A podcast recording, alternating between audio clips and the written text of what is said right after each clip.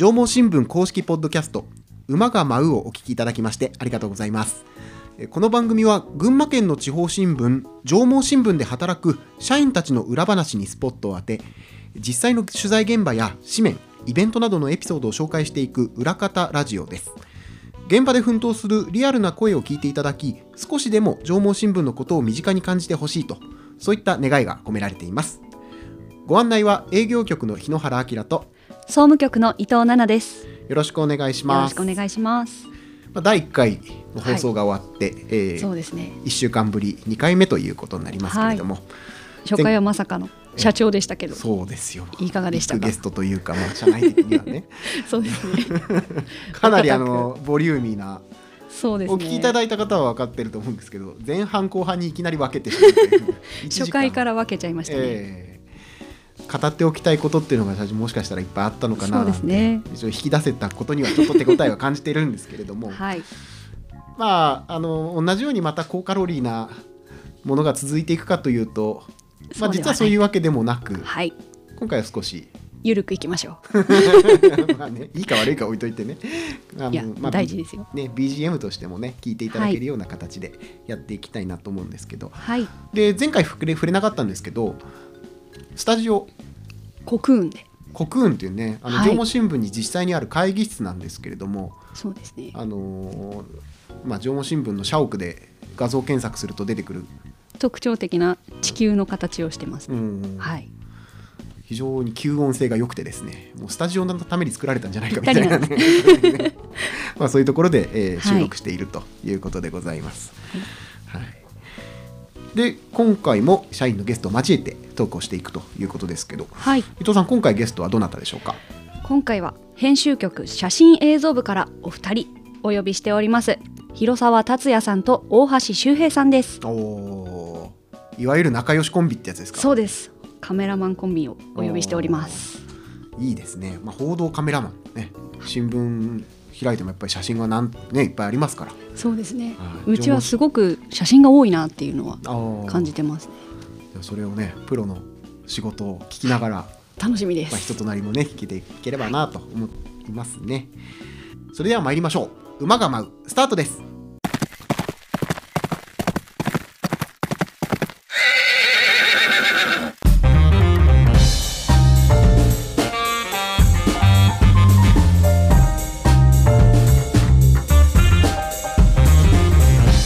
では早速本日のゲストに登場していただきましょう広沢さんと大橋さんですこんにちはこんにちはこんに。ちは。写真映像部の広沢です。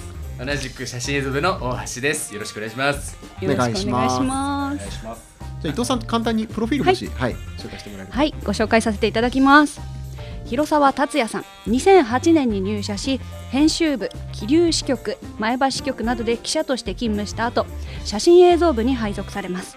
以降、報道カメラマンとして、カメラマン歴は通算9年目ということです。はい、そうですね。そうです。そしてもう一方、えー大橋修平さんですね2011年に入社されその後運動部や編集部文化生活部で子ども新聞の「週刊風っ子」などを担当されます2016年に現在の写真映像部に配属されそれからカメラマン歴は7年目ということですね地味に長くなってきましたね。ただまあ写真映像、まあ、カメラマン的には若手？ね。まだまだ若手まだまだあ若手ですね。ー。部署の中では一番下っ端えー、その写真カメラマン経験ないんですけどねなんか大御所と呼ばれる人もね写真映像部っていますけどね。そうですね。うちの部署は60代超えてもまだ現役で。そう。おー10年代のもうレジェンド級の。レジェンド。そういったカメラマンから指導を受けられる。そうですね。へー。本当に。いろいろ技術的なところからいろんなスポなるほど。ットまで教えてもらってます。まあ今日はなんでお呼びしたかっていうと、はい。理由がちゃんとあってですね。ねああのー春じゃないですかあるん春ですね。これ配信日が4月8日というところで県内でまだこれから桜が咲く場所とかある。まあもうね咲いてるところももちろんあるんですけどね。あとはまたあのー新入学とかこのあと初節句とかまあいろいろ取るべきものが多い時期になってくると思うんですよね。はいはい。なのでせっかくなんで新聞のプロのカメラマンに写真が上手になる秘訣とかそういうの聞いちゃおうかななんて思って今回来ていただいたんですよ。知りたいですねまた難しいなかなかね僕らも苦労してますから。えそそもそも写真の中でも得意なジャンルとか苦手なジャンルみたいなのってあるんですか？そうですね。僕らさんちなみに。僕らの仕事は本当に風景撮るだけじゃなくて、えもうスポーツから事件事故、ええ。みんなそういった現場に駆けつけて写真を撮るっていうのが仕事なんで、ええ。みんなカメラマンそれぞれで得意不得意はあるのかなと思いますけどちなみに僕ははい。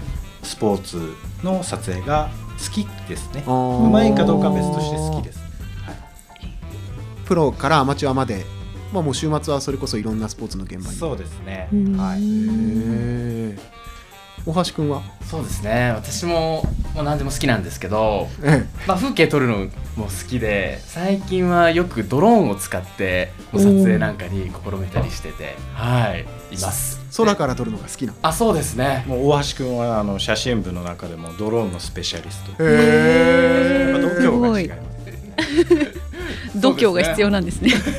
僕なんかはちょっとひよっちゃって 手震えちゃいますから。コントローラーの手震えちゃいますから。その点大橋君はね高度何メートルでしたっそうですね。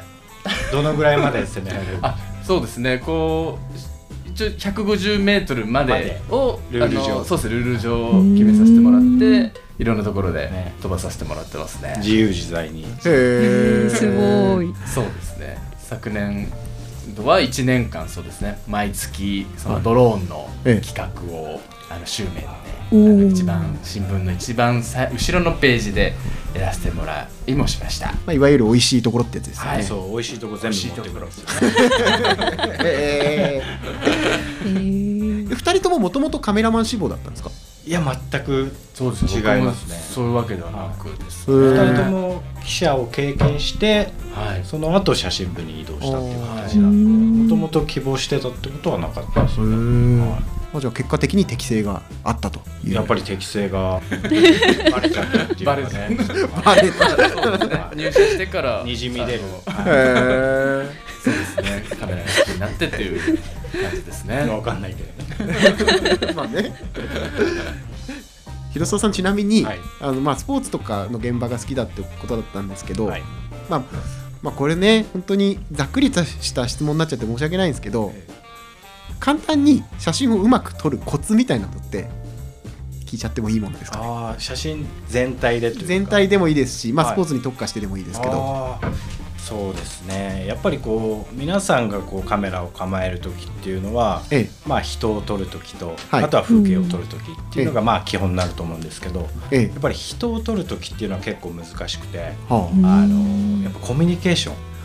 人をやっぱねどれだけこう心をあええ。ねこうなんだろうな話しかけて心を開いてもらうっていう作業。うんそういうとこでその人の表情とかええそういったところが出てくるのかなと思いますのでまず撮ることも大事なんですけどええ。そのコミュニケーション。そこを意識してもらうともっといい写真が撮れるんじゃないかなといなるほど。でも被写体との関係性がもやまさうに。出てきちゃうわけなんですね、へえ。それも一つのコツですかね。へえうん。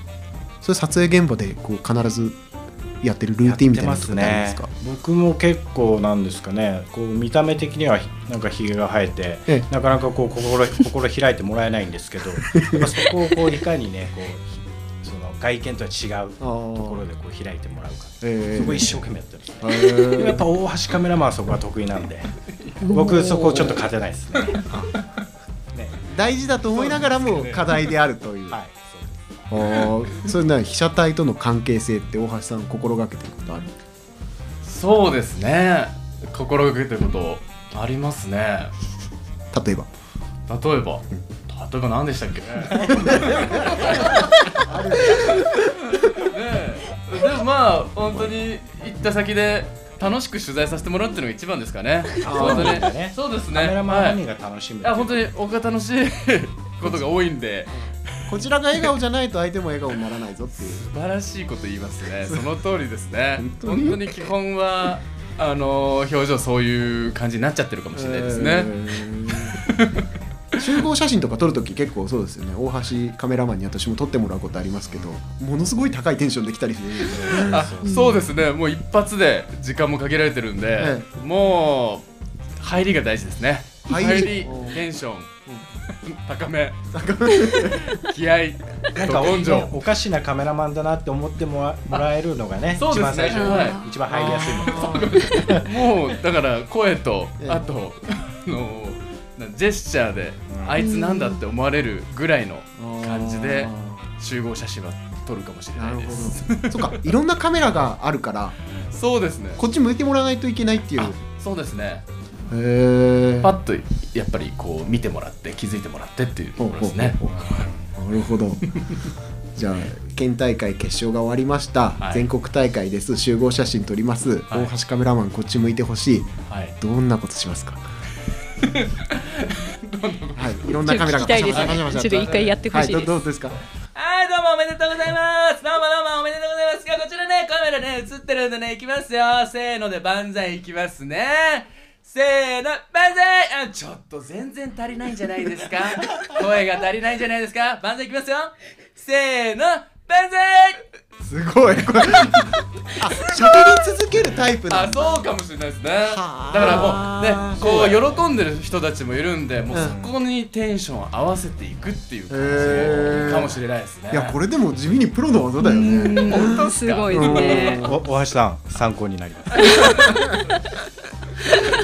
やばい。こえれ大丈夫かな？人人を撮る時なんかはそういう感じでそうですね。そうですね。それだけじゃないけど。ねー風景とか例えば、まあ、桜とかそういうのって、桜ですねこの時期そうですもんうん。ね桜撮る時期。まあ、お花とかでもあれですけど。そうですよね。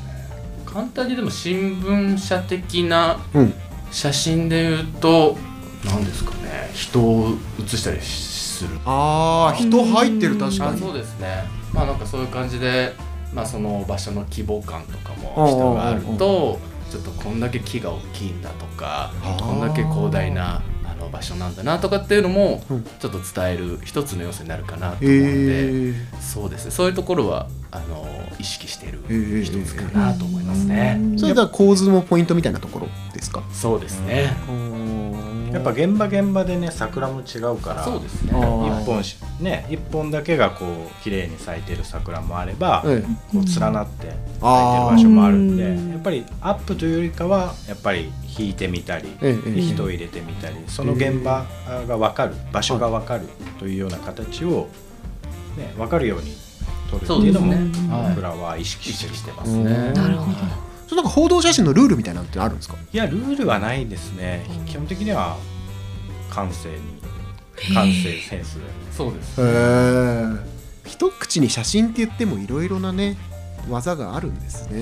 ね大橋カメラマンのさっきのテンションの落差よすごかったですね。すごい。いかにスイッチをこうオンオフ持ってるかみたいなね そんな感じ、えー。大丈夫か。まあちょうどさっきあの桜の話が出たんではい。県内でまだあんまり知られてない桜スポットとか注目してるところとかまあもうこの際桜じゃなくてもいいです。春先の写真とか今ここ注目してますよとかもしなんかそういうのがあれば聞いてみたいんですけど。ああドローン映えする場所だと去年は藤岡の七越山古墳あとかで古墳はい。すごいあそこはなんかもう古墳全体にうん。こう桜が植えてあってへもうなんかえもうその時期になるとちょっとパッとなんていうんですかねもう様変わりするんですよね。でもう上空に上がるともう古墳全体がもうびっしり桜っていう感じに映っててこれちょっとドローン映えするかなと、まあ、もちろんそれも許可をいただいて撮影してるんですけれども、ね。はい。とかかな。あとドローンで撮ったのだとあ去年沼田公園なんかもすごいですね。あはい、ーあそこも公園全体が本当にこう、まあ、ソメイヨシノがうん。うん本当に数多いので、そっか。もともとだからお城だったからこうなんかあるんですかね。そうですね。それに基づいて植えてあるからみたいなところ。あるでしょうね。またこれはまあ、えー梅の花うん。だったんですけども、うん。まあ、県内でも有名な秋間梅林が、はい。えっと、安中市ね。そうですね、昨年度から2回目のライトアップを今年やっていて、ええーまあ、3月の末までやってたんですね。えー。はい、そこなんかは、えー私はドローンではそこで撮らなかったんですけども本当に写真を撮るにはもうすごいもうまさに映えスポットと言えるような感じで、はい、非常に綺麗ですね。でしかもそこがもう本当に地域の人が頑張ってえこうライティングだったりとかしてるんでー。なんかそんなところも、まあ、ちょっと新聞的には紹介をさせていただいたんですけども、ドラマがあるんですか？そうなんですよね。そこはね、ぜひね、縄文支部見ていただいた方はね、もう分かってるかなと思うんですけど、まあ今も多分ネットとかでもね、ちょっと、あの縄文新聞、秋葉バイリンとかでやったら、う。ん多分ヒットすると思うんで、大橋カメラマンが。はい、撮ったやつが出るかもしれないです。ぜひぜひ皆様そうです。検索してみてください。インスタグラムにも上がってますね。うんはい。広沢さんちなみになんかあれですか？桜ですか？桜とかはい。桜はやっぱり前橋公園はね綺麗ですね。あそこはあの用水路の上にええ。こう桜がこう覆いかぶさるようにえ咲くのでちょっとこう地上からとええ。あとはちょっと距離をとってええ。あの県庁からうん県庁を背にして、えーちょっと高い位置から望遠で狙ったりするとあの画面いっぱいにこう桜が入り込むっていうようなちょっと面白い撮り方もできるかなとは思ってますね。やっぱ桜だけじゃなくてね他の花と一緒に共演するようなね一緒に競って咲くような場所もあるあるよね。そうですね。な本当に。菜の花と桜みたいなそういうことですか？あとは水仙と桜。とあかー東屋勝間の方はね岩井親水公園なんかはもうすごい有名ですけどね、えー。黄色と淡いピンク色がうん。コラボレーションするようなすごい美しい風景が見れますよね。おおおいやちょっと私の方からも質問させてほしいんですけども今までで楽しかった現場とか思い出があれば教えてください広沢さんなんかありますか？そうですね。最近だと、えー2021年の東京オリンピックはい。はあのサッカーの撮影に行かせていただいて、はい。まあ、ちょっとね無観客こういう新型コロナの状況もあったりして、無観客っていうことでなかなか本来であれば世界各国からお客さんが詰めかけてる雰囲気の中ではい。撮影をすることができたのかなっていうちょっと残念な部分もありましたけど、ええやっぱり自分としてはすごいいい経験になりました。なかなかない経験ですもんね、はい。オリンピックの撮影なんて。はい、ありがとうございます。はい。大橋さんは何かありますか？えっと、まだ2019年。コロナ前だ。コロナ前ですおねーの時はあのーラグビーのワールドカップにもあー。縄文新聞としてあの取材させてもらうことができて日本代表戦を、うん。あのうちのカメラマンが全部行ってるんですよね。おはい、でもその中の一つを任さす、えー任せていただいて、うん。でその時ちょうどアイルランド戦めちゃくちゃ盛り上がだったですね。静岡までうん。出張で行きまして、うん。その時まああのみんな、まあ、ラグビー詳しい人なんかは、うん。まあ、絶対勝たないだろうみたいな感じで、あの言って。るだって大会前で世界ランキング1位とかだったんだそうですよね、うん。そういうレベルの差がある中であの日本が、うん。あと勝つという瞬間に立ち会うことができましてその瞬間はちょっと震えましたね。ゾワゾワはい。もうなんかこうカメラで普通横並びに撮ってるんですけど、うん。まあ、日本側を撮ってる、うん。もうカメラマン同士なんかちょっとあのハイタッチしちゃうみたいな、そんな現場でした。これはいい経験あ本当にいい経験だったかなと思いますね。へはじゃあこれまでの経験を踏まえて今後こういう写真が撮りたいとか今後の目標とかってあったりしますか？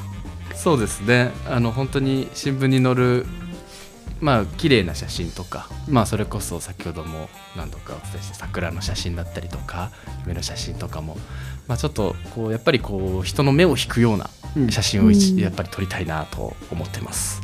でそうですね。それでやっぱりこう見た人がこう実際に行動に移してくれたりとか、あうん。こんな場所あったんだとかっていうところでうん。こう動いてもらえたら非常に嬉しいなって思ってます。写真からこう地元の魅力をどんどん発信していくってこと、そうですね。地元の人がもっと地元のことをさらに好きになってもらうみたいな、はい。そのきっかけを提供したいって感じですか？本当にそうですね。でまあ本当に、まあ、新聞見てくれてる人はもちろんそうなんですけれども、えまあ何ですかね。さらに、まあ、いろんな世代にこう縄文新聞の取材してることをお伝えできればなっていうことで、もう最近だとこうインスタグラムだったりとか、ええその YouTube だったりとかっていうところも、うん。あの私たち写真映像部の方ではこう運営も一部していてでそういったところでちょっとあのあ縄文新聞にこんなものも載ってるんだとか、まあ、今本当に、えー桜のいい時期なんだなとかっていうのもインスタグラムを通じて縄文新聞が言ってるんだっていうところでちょっとお伝えできればなっていうような感じで活動をしています。確かに今更だけどあれだよね。新聞社だけど写真部じゃなくて写真映像部なんだよね。そうなんうですよね。ん、確かにそうですね、はい。紙媒体なの。うん、ビデオがあるんだ。だからいろいろやっていくぞっていうね決意がうんうんもしかしたらそこの部署名に込められてるかもしれないですよね。そうなんです。最近だとそうですねこうネットのニュースニュースとかにもこう動画を差し込んでいたりとか、うんぜひあの縄文新聞 YouTube とかでも縄文新聞ってちょっと検索してもらえると、うん動画もちょっと出てたりするんで、はい、見ていただけるとありがたいです。大橋カメラマンの活躍はネットで検索するといろいろ出てくるらしい、すごく出てきますね。お願いします。広沢さんももし今後の目標みたいな。ああそうですね。えー、と僕もそうですね。やっぱりい常にいい写真を紙面に掲載したいっていう思いはあるんですけどやっぱりあの見てもらってなんぼっていうのもありますので、うん。やっぱ大橋カメラマンが言ったようにあの SNS とかいろんな紙面だけじゃなくてそういったところでいろんな年齢層世代の方に伝えたいなと思ってるのではい、やっぱりそそういうねシステム作りというか自分たちができることをうん。写真を撮るだけじゃなくてうんうんうんいろんなところに広げたいなっていう気持ちはあります。はい。まあ今日いろいろねこう人となりみたいなところが見えてきた部分もあるんかなって思うんですけど。プライベートなことも聞いちゃっていいんでしょうか？ぜひぜひ。趣味とか今プライベートでハマってることとかってあるんでしょうか？広沢さんありますか？いやまさにあれですね YouTube は毎日見てますね。えっ、と最近だとボートレースを見てますね。へえ。ついこの間あのボートレースクラシックっていうあのかなり大きな大会で初めて女子選手がはい。優勝するという快挙を成し遂げてへえ。皆さんぜひ注目してください 群馬にあの桐生ね桐生がありますから。そうですあ、そうですね。ボートレースありますね。ボ。ートレース注目ですよ。まあですね。大橋さんは何かありますか？ハマってることと。か。ハマってること？ハマってること？アピールポイント。ハマってることっていうかハなんかいろいろハマっちゃっててなんか足元見るとちょっとなんか痛々しいんだけどどうした今年あったかくなってからかな怪我しまくってますね。わかんない。今年になってからっていうか。そうなんですよね。そういうのばっかりで。でどどんな怪我ですか？こんなことも言っちゃっていいんですか？そうなんですよね。自分でもあの結構体を動かすことは好きで。はい。あの、まあ、学生時代からずっとバドミントンをやってたりとかあとまあ冬場はスノーボードとかに出かけたりするんですけれども今ちょうどですね、あの学生時代に痛めていたオスグッドっていう。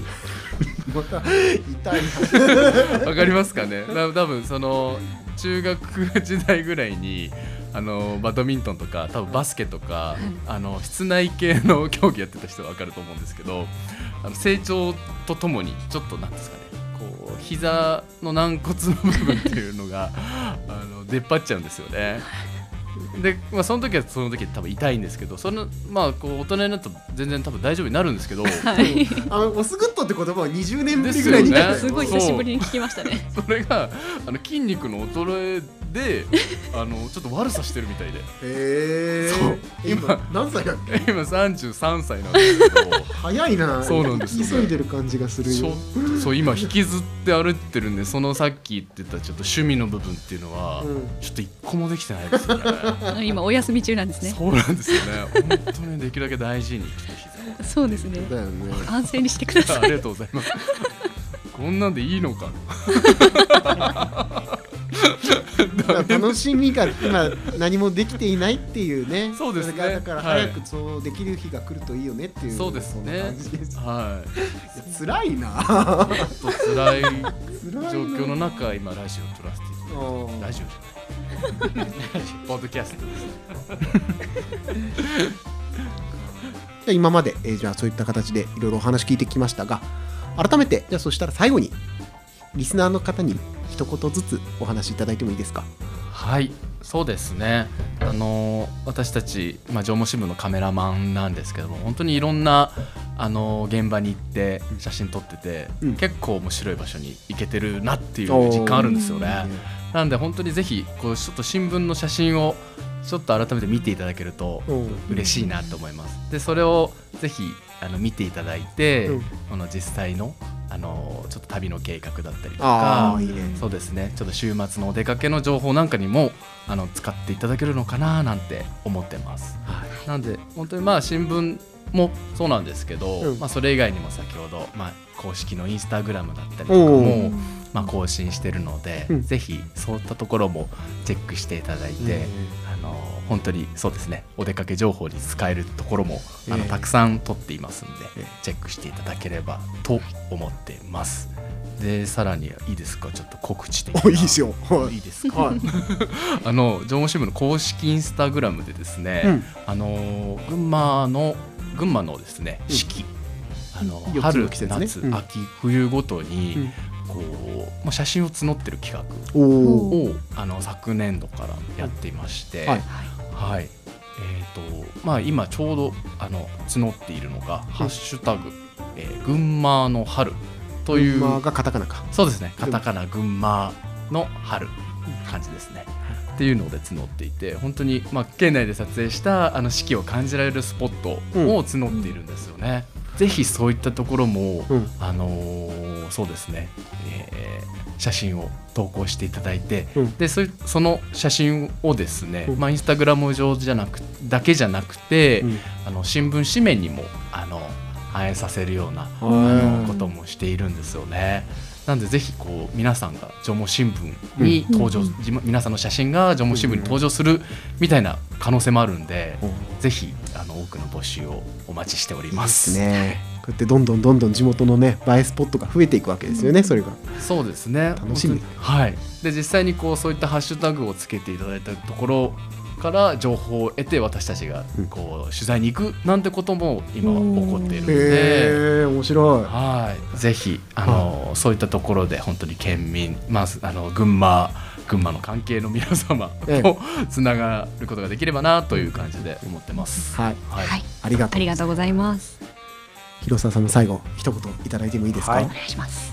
えーとまあ、僕たちあの日々群馬県内写真を撮りに出かけてるんですけどあのぜひあの今日あのポッドキャスト聞いてくれたリスナーの方であの私たちが紹介した場所であのもし撮影をしていた際に私たちね大橋と広沢が写真を撮ってるかもしれませんので、もし見かけた際には声をかけてください。あそれしてもらいしてもらいたいよね。こっそりねポッドキャスト聞きましたよ。あなたが広沢でしたかってね。知りたいよね。大丈夫かってね撮ってんだ。と そうですね。ヒゲのカメラマン。そう。もしやってね。マスクでね隠れてるあからね確かに。ひげ生えてるのが見見えたら広沢だと。そうです。ちょっと優しい気持ちで声をかけていただければと思います。そうですはい。まだまだあの縄文新聞あの個性豊かな社員がねいはい。っぱいいますんで、はい。これからポッドキャストにね出てくるかなとそうですよ思いますんで、うんうん。ぜひ楽しみにしていてほしいなと思います、今日はありがとうございました。あありがとうございまますお二人ありがとうございました。あ。りがとうございますありがとうございました。